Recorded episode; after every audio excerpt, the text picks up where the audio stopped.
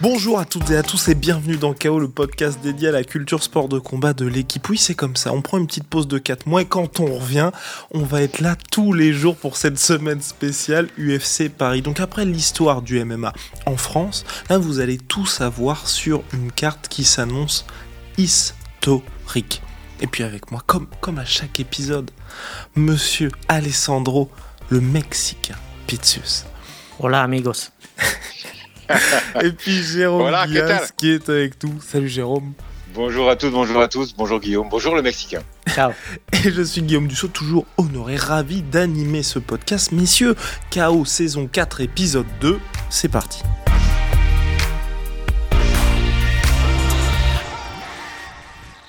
La carte de l'UFC Paris, 12 combats, il y a 4 Français, Cyril Gann en superstar et 3 autres prêts à exploser.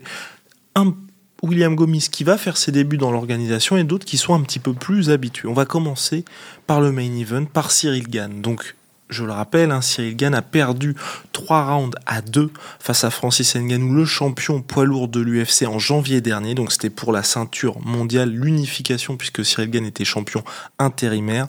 Là, 9 mois plus tard, il remonte dans la cage. Jérôme, à quoi peut-on s'attendre face à Tai Tuivasa, l'adversaire de Cyril Gann qui est classé numéro 3 mondial et qui, sur le papier, nous fait penser à Derrick Lewis, ancien adversaire de Cyril Gann, contre lequel Cyril s'était emparé de la ceinture intérimaire. Ouais, c'est un combat pour moi très intéressant. J'ai vu Cyril en juillet, avant qu'il parte euh, en vacances et qu'il vraiment s'entraîne euh, pour ce combat, et il m'a dit que pour lui, en fait, à part Cyril, à part euh, Francis, pardon, c'est le plus gros combat qu'il va faire parce que c'est pas juste un striker sur un coup, c'est un striker sur plusieurs coups. D'ailleurs, son nom c'est Bam Bam. Euh, voilà, ça veut un peu tout dire. Donc, il est capable d'enchaîner les frappes très lourdes. Bon, lui, il me dit que il est meilleur que Derrick Lewis, il est meilleur que Rosenstruck. C'est un meilleur combattant. Je pense qu'il a raison. Je pense que Cyril devra se méfier aussi de ses de ses de ses low kicks. On voit qu'il est très très fort en low kick. Il vient de la boxe et du Muay Thai. Tu vas ça. Il, il a vraiment un gros punch. Ça va être un combat très intéressant et à mon avis pas le plus facile pour Cyril. Vraiment. Sandro, qui est Tai Tuivasa J'aime bien quand tu me poses ces questions-là. Pourquoi tu Euh, rigoles, le Mexicain? Tai Tuivasa, c'est un, un Australien et il a 20, euh, 29 ans. Euh, je suis tout à fait d'accord avec ce qu'a qu'a dit Jérôme parce que c'était un peu les j'avais un peu les mêmes arguments notamment sur les sur les low kicks. Il y a beaucoup de personnes qui disent que depuis quelques mois qu'en fait ça va être le même combat que face à Derrick Lewis, que face à à Jerzy Rosenstruck, mais mais en fait, non. Moi, je pense qu'en fait, Jairzinho Rosenstruck et, et Derrick Lewis sont des, sont des purs contreurs. C'est-à-dire qu'ils sont assez attentistes. Ils attendent vraiment l'opportunité de, de, de contrer leur adversaire. Et Tai Tuivasa, alors c'est un très bon il, contreur. avance, il avance tout le temps. Il avance tout le temps, exactement. Il met beaucoup de pression sur ses adversaires et on l'a vu face à Derrick Lewis qui, pour moi, est sa victoire. Euh, D'ailleurs, petit détail, hein, il a battu Derrick Lewis au Texas, sur les terres de Derrick Lewis. Là, il affronte Cyril Gann à Paris sur ces terres. Donc, attention. Mais euh, c'est euh, la victoire un peu qu'il a, qu'il a définitivement propulsé chez les lourds. Depuis cette victoire face à Derrick Lewis, il l'a mis KO, rappelons-le. Bah, il est, euh, il est dans l'équation pour euh, pour la ceinture. Donc c'est un, un, un très bon combattant. Faut pas se fier non plus à son physique. Il est, il pas aussi euh, sculpté qu'un qu'un Cyril Gann ou qu'un Francis Ngannou, mais il faut faire très attention à ce genre de de, de combattant qui fait partie de ces lourds qui peuvent vous mettre KO en un coup, évidemment, comme beaucoup d'autres. Je pense que derrière Francis, désormais, c'est lui qui a la plus grosse puissance sur un coup. Euh, Complètement d'accord. Ouais, non, mais franchement, c'est euh, un, un très très bon combattant et euh, je pense le seul petit défaut peut-être qu'il a encore, c'est que je pense que si le combat dure et justement il est face à un combattant qui aime bien euh, faire durer ses combats comme Cyril Gann, on ne sait pas exactement où se situera son cardio et moi je pense que qu'il faut absolument, enfin pour lui en fait c'est le même schéma que que Derek Lewis face à Cyril Gann entre guillemets, c'est-à-dire qu'il vaudrait mieux qu'il mette en difficulté Cyril très vite dans ce combat parce que sinon je pense qu'il n'aura pas la peut-être la caisse physique pour euh, pour tenir face à Cyril qui est le qui est dans ce domaine chez les poids lourds le meilleur. Alors moi, je suis pas sûr sur la caisse. Je suis pas sûr. Je pense qu'il peut avoir la caisse. Par contre, je pense que ça peut se jouer sur sur le sol. Et je pense que Cyril a tout euh, tout intérêt à l'emmener au sol assez rapidement et euh, elle compterait. Je, je crois pas que Tuvasa soit un, un, mec super fort au sol. Enfin, je suis je suis d'accord. On n'a jamais eu l'occasion de le voir en fait vraiment. Ouais. Il peut être très fort, je sais pas. Mais il vient il vient vraiment du pied-point. Encore une fois, j'insiste, il a des low kicks mais euh, qui est ultra puissant, assez Ah ouais. incroyable. Même quand il touche, et même sur ses points, il touche à peine. Les mecs sont sonnés. Ouais. Après, il a pas de grand nom. Il a pas de grand nom à son palmarès non plus. Faut pas non plus euh, trop le survendre. Voilà, il a Stéphane euh, Struvé qui a battu quand même euh, Miocic. Ok, le mec fait 2 mètres, euh, 2 mètres 15. Bon, en tout cas, c'est pour moi, je pense, c'est le plus gros adversaire pour euh, Cyril après Francis Ngannou. Et ce qui, est bien, et ce qui est bien aussi, mine de rien, avec euh, Tai Tuivasa, moi, c'est ce que j'apprécie dans le, la décision de l'UFC de l'avoir mis en main event, c'est que certes, certaines personnes peuvent regretter qu'il n'y ait pas Curtis Blades qui aurait permis à Cyril de répondre à un certain nombre d'interrogations par rapport à sa lutte, mais au C'est vrai que sur le papier, euh, ça fait des années que même nous, on le dit, que sur le papier, Curtis Blade est peut-être le plus gros problème pour, pour, pour Cyril Gann. Donc euh, c'est vrai qu'on... ouais, Moi, je pense que Curtis Blade, ça sera peut-être euh, un prochain combat pour... euh, Bah, pour c'est un prochain combat, c'est un combat, mais c'est un combat, je pense, chiant à regarder. Alors qu'avec Tai Tuivasa, on sait que ça va être la folie. Parce que c'est un mec qui ne s'arrête pas, c'est un gars qui, lors de ses dernières victoires, là on parle quand même de quelqu'un qui s'était fait virer de l'UFC après trois défaites consécutives, J'allais le dire, entre Rappelez à- 2018 et 2019, Exactement. ouais, il avait enchaîné trois défaites. rappelé à l'arrache parce qu'il fallait des gens pour le retour de l'UFC en période de pandémie. C'est justement là où il a envoyé euh, Stéphane Struve, hein, À la comme l'a retraite. dit Jérôme, Mmh. à la retraite. ouais. Depuis. 5 victoires consécutives, 5 KO, et surtout dans ces 5 KO, il y a la victoire contre Derrick Lewis et contre Greg Hardy, où à chaque fois, il traverse des moments un peu compliqués, où il se prend des bombes. C'est quelqu'un qui se prend des bombes et qui a l'habitude de s'en prendre, puisque il a été euh, biberonné par Mark Hunt, qui est une des plus grandes légendes Bien du sûr. kickboxing Mm. et du MMA. Donc pour l'UFC, je pense, pour les spectateurs, c'est un bon, un bon adversaire potentiel pour Cyril parce que c'est quelqu'un qui a pas peur de se prendre des coups, qui a pas peur de traverser la tempête et puis surtout qui est en constante recherche du chaos. Et je- ouais, c'est vrai que Il a, tu... il a un très gros menton. Exactement. Il est prêt à s'en prendre. Et il fera, il fera du striking et il fera le show euh, à Paris. Et, euh, Je pense que l'UFC a cherché ça un peu aussi. Ouais, et il joue, il joue beaucoup sur cet aspect. Euh, j'ai un, j'ai un menton. Enfin, il joue beaucoup avec ça. Alors après, attention, parce qu'on on connaît d'autres qu'on qu'on qu'on dit pendant des années qu'ils avaient un, un menton, puis le jour où, leur, où le menton lâche, ça, ça fait un peu mal. Mais euh, justement, toi, euh, Jérôme, tu disais qu'il fallait absolument que Cyril l'amène au sol. Alors, je, je suis pas en désaccord avec ça, mais, mais Ouais. je suis pas sûr qu'il faut qu'il base son plan de jeu sur ça. Moi, je pense qu'il faut pas qu'il change en fait, Cyril. Non, Euh, notamment, Cyril, et je pense que l'aspect lutte va revenir parce que c'est sur ça qu'il a perdu le, le titre face à Francis Ngannou. Et, mais je pense qu'il va pas vraiment Parce changer. que pour il le coup, Francis était meilleur en fait, a prouvé qu'il était meilleur en lutte. Oui. Sur le coup, il a fait une démonstration de jiu-jitsu au cinquième round, incroyable. Mais je pense que Cyril a les skills, les qualités suffisantes en lutte par rapport à, à Tuvasa, par rapport à Francis. On a vu que non. Mais après, voilà, Cyril, il va faire comme d'habitude. C'est-à-dire, il va essayer d'être très léger sur ses appuis, Ouais, exact. de toucher sans être touché, Moi, je pense que c'est ouais, partir- toucher et, vite. revenir. Exactement, vite se mettre à distance euh, des, des, des overhands de, de Tuivasa ou des crochets de Tuivasa. Mais je pense qu'il va faire un peu comme ce qu'il fait d'habitude, c'est-à-dire piquer, re- repartir en arrière, Ouais. piquer, repartir en arrière et un peu épuiser Comme il- euh, Tuivasa. comme, euh, il, comme il sait faire en style vraiment euh, kickboxing. Mais s'il voit l'opportunité, je pense qu'il peut descendre. Et je pense pour ce combat, les Guillaume, qui connaît mieux l'interne de, ce, collectif, de, ce, cette team, pourra le dire mieux. Mais je pense que, Cyril a travaillé un peu plus la lutte, justement pour contrer cette puissance. Oui, après, et puis c'est ce qu'il avait déjà fait, Oui, même il- contre il- Jairzinho. Il a dit que voilà, il avait, il avait évidemment travaillé cet aspect euh, de son jeu qu'il n'a- qu'il n'avait peut-être pas assez euh, développé, mais Fernand Lopez dit aussi que euh, il bosse euh, sur ce combat pour euh, chercher la finalisation. Et quand Fernand Lopez Mhm. dit ça, on pense que c'est plutôt pour mettre un KO ou un anti-KO, mais plus, je pense que c'est, il parlait plus de KO pour le coup. Mais après, voilà, je connais un petit peu, un petit peu Cyril et il aime bien, il aime bien combattre à l'instinct.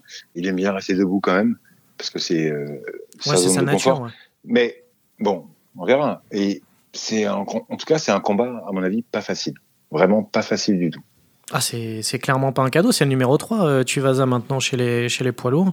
Il y a, y a, juste Tipe Miocic qui est deuxième, Cyril Gann est premier et Francis Ngannou est champion. Donc il y a pas, en ce moment, on peut pas faire mieux, en tout cas en termes de, de match-up pour Cyril Gann.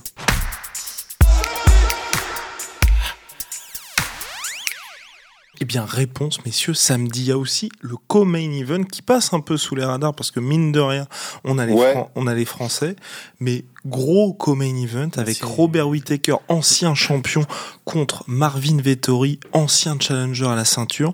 Donc c'est bien simple, messieurs, on a le numéro 1, donc juste derrière Israël Adesanya, le champion, Robert Whittaker, contre le numéro 3, Marvin Vettori, l'italien. Jérôme.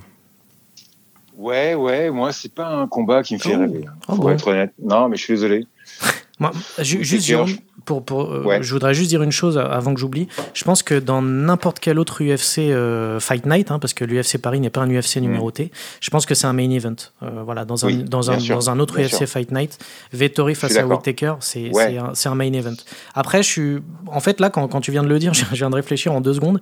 Et effectivement, c'est peut-être pas le combat le plus sexy du monde, même si c'est un peu hypant parce que euh, c'est deux combattants des, des, points moyens qui sont, qui sont extrêmement bien rankés. Et en fait, c'est simple, dans leur carrière, ils ont que deux défaites. Et c'est des défaites face à Israël Adesanya, qui est le, le roi de, de, cette catégorie. Quoi. On est d'accord. Moi, j'aime bien l'idée que les mecs viennent d'Australie pour venir combattre en France. Déjà, moi, je trouve ça euh, cool. Ouais, puis Whittaker, c'est quand, même, c'est quand même une superstar du MMA. voilà, bien sûr. Ouais, Après, Whittaker, je pense qu'il est vraiment, il est ranké numéro un, challenger numéro un, mais je pense qu'il est vraiment en bout de course. J'adore son style, karaté, un peu, un peu comme, euh, d'ailleurs comme un peu comme Shrigan, mais vraiment en plus karaté, euh, vraiment, euh, voilà, coup de pied d'arrêt, etc. Par contre, Martin Vettori, moi, je mettrais bien une petite pièce sur lui. Alors, c'est pas le combat de mes rêves, parce que Whitaker, j'y crois plus trop, en fait. Franchement, j'y crois plus trop. C'est un mec qui combat une fois par an, voire une fois tous les deux ans. Il a été champion, ok, il est très bon, mais je trouve qu'en fait, il fait toujours la même chose. Et Vettori est, à mon avis, un peu plus surprenant. On verra. Ouais, je, bah je... pour une fois, on va pas être d'accord parce que je pense, euh, je pense l'inverse pour le coup. Je pense que c'est, je pense que Whittaker est au-dessus pour moi. Alors peut-être que je le, j'arrive pas à le voir euh, déclinant euh, par rapport. Toi, tu le vois peut-être un peu plus déclinant que moi. Moi, je trouve qu'en fait, Vettori est fait à peu près, euh, enfin, est un combattant lui aussi très polyvalent et très complet, mais je trouve qu'il fait tout moins bien que Whittaker presque. Pour moi, Whittaker donc est, un petit peu au-dessus. Mais en fait, ce combat, au-delà d'être une belle affiche, il pose un problème, je pense, à l'UFC, c'est-à-dire que euh, le roi des moyens, c'est Israël Adesanya. Euh, ces deux mecs ont eu deux chances contre Israël Adesanya. Euh, mm. Ils ont perdu, donc ça, peu importe qui gagne, je vois pas en fait l'un de ces combattants avoir une troisième chance face à Israël Adesanya. J'ai l'impression que c'est un combat d'attente, tu vois, pour pour meubler un peu, quoi. C'est ça qui me gêne. Ouais, ouais je, je, suis assez d'accord, en fait. Je, je vois pas un de ces combattants avoir une nouvelle chance pour le titre, euh, face en tout cas à Israël Adesanya. Sachant qu'on sait que Pereira. je pense qu'ils doivent prier les deux pour, euh, pour, pour que Pereira gagne, quoi. Parce que là, ils auraient peut-être une chance. Bah oui, on aurait rêvé de voir, de voir ça à Paris, quoi. Clairement. On va parler brièvement de Nassourdine Imavov contre Joaquin Buckley. Donc Nassourdine Imavov, messieurs, qui est dans le top 15 mondial, top 15 du classement UFC, qui affronte l'américain Buckley, auteur du chaos de l'année 2020. Et si c'était lui, finalement, Nassourdine Imavov, le sniper, la prochaine star du MMA français, Jérôme? Bah, écoute, moi, j'aime beaucoup ce combattant. En même temps, je suis pas sûr. Je suis pas sûr parce qu'il n'a pas non plus euh, battu euh, euh, des foudres de guerre. Donc il a deux victoires consécutives. Il revient sur une défaite contre euh, Phil Owens, si je ne me trompe. Bon, voilà, moi j'ai, je, l'aime bien. Hein. Euh, je trouve qu'il est assez fort. Il gagne par euh, TKO, soit sur les coudes, soit sur sur des punches. Bah, son, dernier combat face à Chabazian était hyper impressionnant pour le coup. Après, Chabazian était un peu nulle part depuis quelques temps. Deuxième round, il gagne le deuxième round sur, un, sur, des coudes. On Bon. parlait de, de Vettori et de Whittaker, c'est des points moyens. Euh, Madoff, c'est aussi un, un- un point moyen qui est ranké pour l'instant euh, 12e de cette catégorie. En fait, j'ai l'impression, enfin, je sais pas si vous avez la même impression, euh, messieurs, mais moi, je suis comme Jérôme, je, je- je vois un, un vrai talent, je vois, je vois quelque chose chez ce combattant, mais je suis toujours un peu frustré par, par ce que je vois. J'ai l'impression qu'il y a, il y a le talent, mais j'arrive pas à voir. euh, C'est-à-dire que je pense que c'est un, un combattant qui va s'installer dans cette catégorie aux alentours euh, du top 10. Je pense qu'il sera dans le top Ouais. 10 assez vite. Voire top 5 Ouais, voire top 5, mais je, je sais pas s'il a le, le, le potentiel pour être euh, champion pour aller de. plus haut et ouais, voilà. ouais. C'est c'est juste ça, en fait. C'est pour ça qu'en fait, à chaque fois qu'on voit les cartes, on se dit, OK, euh, c'est un adversaire qui devrait battre, et à chaque fois, euh, il s'impose, euh, enfin, depuis cette défaite face à Phil Howes, je trouve très bien, mais c'est toujours des adversaires où il n'y a pas. Enfin, c'est pas qu'il n'y a pas de challenge, mais on sait qu'il va partir très favori et qu'il va, et qu'il va sûrement euh, être au-dessus. Et là, sur, sur ce combat-là, bah, je pense aussi qu'il est, qu'il va être largement au-dessus. Joachim Buckley, on l'a dit, c'est euh, l'auteur du, du chaos Ouais, de l'année mais- 2020, mais depuis, pff, il est même plus dans le, dans le top 15 et je suis même Mais pas sûr qu'il soit dans le top 25. C'est un, c'est un combattant qui a des fulgurances, mais c'est pas un combattant euh, extraordinaire, ouais, pour moi. Après, euh, Mais en même temps, je trouve qu'on n'a pas fait de cadeau euh, aux combattants français pour, euh, pour cette UFC Paris. Quoi. Oh, Franchement, ah bah oui, non, mais je suis pas sûr. Je suis pas sûr, Jérôme, franchement, tu vois. enfin. Bah, déjà pour Gann, Tuivasa, c'est pas un cadeau. Et, et même pour, euh, pour Imavov, c'est pas un cadeau non plus. Parce que, comme dit Sandro, Buckley, euh, tu sais pas en fait. Oui, c'est vrai que c'est un combattant surprenant. Après, bon, euh, c'est pas un cadeau, évidemment, parce que c'est- un nom qu'on qu'on n'oublie pas par rapport à, à ce KO en 2020. On rappelle, hein, c'était un coup de pied retourné euh, complètement fou, peut-être l'un des KO de la décennie. Mais depuis, bah, il y a quand même pas grand-chose. Et il est, il- je crois, enfin, je- en tout cas, il est plus dans le top 15, ça c'est sûr. Et je crois qu'il est même plus dans le top 25. Donc, euh, c'est quand même pas non plus euh, Non, un sûr, combattant vrai, qui est, vrai. proche du niveau de, de Nassourdine, je pense. C'est vrai. Non, mais je pense que Nassourdine est largement favori sur ce combat. À vrai. suivre, messieurs, rapidement, très rapidement. Les pronostics du main event. Pro- on, on va faire les pronostics main event, co-main event et les Français, le main event. Compliqué, compliqué. Euh, Sandro, vas-y. Allez, je vais dire euh, Cyril Gann, euh, victoire de Cyril Gann par TKO au troisième round. Voilà. Hmm, Hmm. ok. Euh, Cyril Gann, euh, vainqueur. Soumission quatrième ou décision. Donc, si on fait des pourcentages, pour moi, je suis sur 70-30 pour Cyril. Très bien. Et pour ma part, Cyril Gann, TKO, quatrième round. Co-main event, Marvin Vettori contre Robert Whittaker. Euh, moi, je vais dire Whitaker à la décision. Ah, moi, je mets une Majoritaire. pièce sur- Je mets une pièce sur Vettori, euh, KO. Ok. KO, euh, deuxième, deuxième round. Et bah pour ma Ah part, ouais, C'est une bah grosse cote. bah ouais. Moi je vois Marvin Vettori, décision unanime. Nassourdine Imavov, Joaquin Buckley. Nassourdine, euh, TKO, euh, premier round. Nassourdine, soumission, troisième. Nassourdine, KO, deuxième round. Ensuite, on va passer, messieurs, à Benoît Saint-Denis contre Gabriel Miranda. Ah. Jérôme. Bah, je crois qu'on adore ce Benoît combattant. tout, Oui. Benoît Saint-Denis, c'est un combattant qu'on aime, Ouais. qu'on aime forcément depuis son premier combat à l'UFC. Évidemment. Il a montré une bravoure incroyable, incroyable. Une grosse erreur d'arbitrage qui aurait dû arrêter le combat 100 fois. Peut-être une grosse erreur. Je prends des, des gants parce que c'est quand même Daniel euh, Voirin, son coach, c'est une légende, qui aurait peut-être dû euh, l'arrêter. Mais euh, un combattant incroyable, incroyable de, de résilience, de résistance. Moi, il m'a, il m'a impressionné sur son premier combat. Sur deuxième, il l'a remporté. Et là, je pense qu'il peut faire un, il peut faire un grand truc chez lui. Il s'est marié il y a une semaine. Exactement. Donc, c'est pas sûr qu'il soit vraiment au taquet. Il avait promis de pas manger trop et de pas boire. Bon, on verra, mais euh, j'aime j'aime beaucoup ce combattant. Il est meilleur euh, au sol et en, en jiu-jitsu qu'en qu'en striking, mais quelle, quelle vaillance, quelle vaillance. Bien. Que, que, dire de plus Que dire de plus? Bon, Je pense exactement comme Jérôme. C'est un, un, combattant qui est, qui est, je trouve, très excitant. Très, euh, il est vraiment sympa à voir, en fait. Et il est, euh, il est très rafraîchissant quand tu, quand tu, le, quand tu l'entends parler dans, dans les zones d'interview. Toujours très lucide aussi. Donc, euh, franchement, pas grand chose à rajouter par rapport à ce qu'a dit Jérôme. Je suis tout à fait d'accord. Formidable. Pronostic final, messieurs bah, Benoît, ah bah, Benoît, Saint-Denis. Ouais. ouais, soumission. Soumission, deuxième. Je dirais KO. KO au deuxième round. Et ben voilà, parfait. Euh, moi je dis soumission aussi, troisième round. Et dernier combat d'un Français, c'est Fares Diam le revenant qui affronte l'invaincu. Il fait ses débuts à l'UFC, Michal Figlac. Jérôme, je sais que tu as euh, beaucoup travaillé sur ce combat. Pas tant que ça. J'aime bien, j'aime bien Fares. Euh, c'est un gars surprenant qui peut faire très bien et, ou très mal. Je crois qu'il est à 2-2 à l'UFC si je me trompe, de défaite de mhm. victoire. J'aime bien ce mec. Je pense qu'il est, il est assez lucide sur euh, à la fois, à la fois son niveau et sur euh, l'analyse de ses adversaires. C'est pas un combat facile. Ah, Moi, j'aimerais bien qu'il. bah, je pense que c'est même c'est probablement le combat le plus euh, difficile pour un Français sur mhm. cette carte. Hein. Michel Figlac, excusez-moi, qui est polonais. On va dire que c'est un prospect. Il me semble qu'il a 25-26 ans, 8-0 mhm. en carrière. Euh, franchement, assez impressionnant. Il était euh, au Cage Warriors. Le peu que j'ai vu de, ce combattant, je ne l'ai jamais vraiment vu en difficulté.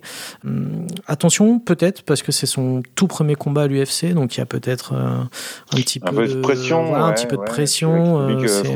Voilà. C'est pour ça que je disais que globalement, je trouvais que la carte n'était pas franchement à l'avantage des Français. Alors sur, sur ce match, sur ce match-là, notamment sur ce combat.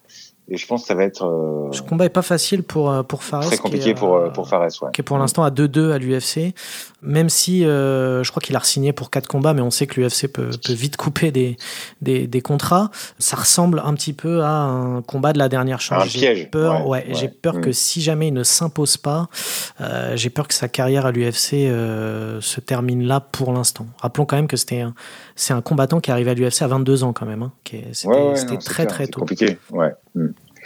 Mais bon, voilà, l'UFC a fait des choix. Je pense qu'ils ont. Après, moi, ce qui me gêne un peu sur cette carte, c'est que voilà, j'ai l'impression qu'ils ont fait un peu. Il y a pas mal de blessures. On sait que Taylor Lapillus a pas pu, euh, pas pu venir. Ouais, Manon, Firo, surtout. Ouais. s'est pété. Euh, voilà, donc ils ont un peu signé euh, des gars un peu rapidement, parfois. Enfin, même pas en fait. Il y a pas, à part William Gomis, il y a pas eu vraiment de nouvelles signatures. Mais voilà, ils ont fait, euh, ils ont mis sur la carte des gens qui étaient déjà à l'UFC sans signer trop de trop de prospects et je trouve ça un peu dommage mais euh, Bon, jamais content, Jérôme, jamais content. Et puis jamais content, ben non, mais voilà. Et puis la vie. Et, c'est la vie. La vie est dure, la vie est dure, c'est comme ça. La vie est dure, mais toi, tu n'as pas les gros yeux d'Antoine qui te regarde pour dire les gars, il faut conclure. Donc petit point très très bref sur le combat qui ouvrira la main card, la carte principale entre Charles Jourdain, le Québécois, contre ah, Nathaniel Wood. Ce exactement, ce combat-là risque, risque, risque d'avoir le bonus de combat de la soirée avec deux strikers. Deux strikers qui, on va dire, sont, sont pas beaucoup sur la retenue. Exactement. Donc, euh, si vous avez vos billets pour l'UFC Paris, venez à l'heure ah d'ouverture pour la carte principale. Et puis préliminaire aussi, parce qu'il y aura pas mal de Français. On a terminé, là j'ai très très peur d'Antoine. Donc voilà, donc c'était le deuxième podcast de la semaine, le deuxième podcast KO de la semaine dédié à l'UFC Paris. Normalement, il devrait y en avoir d'autres pour cette semaine spéciale, je le rappelle. On espère on l'espère tous, à 22h30 le 3 septembre prochain sur la chaîne L'équipe, vous aurez droit à l'UFC Paris, tout simplement. Messieurs, merci beaucoup. Le podcast L'équipe est, euh, KO de l'équipe est disponible sur le site de l'équipe et sur toutes les plateformes habituelles. À très vite. Merci à tous. Ciao, ciao. Adios.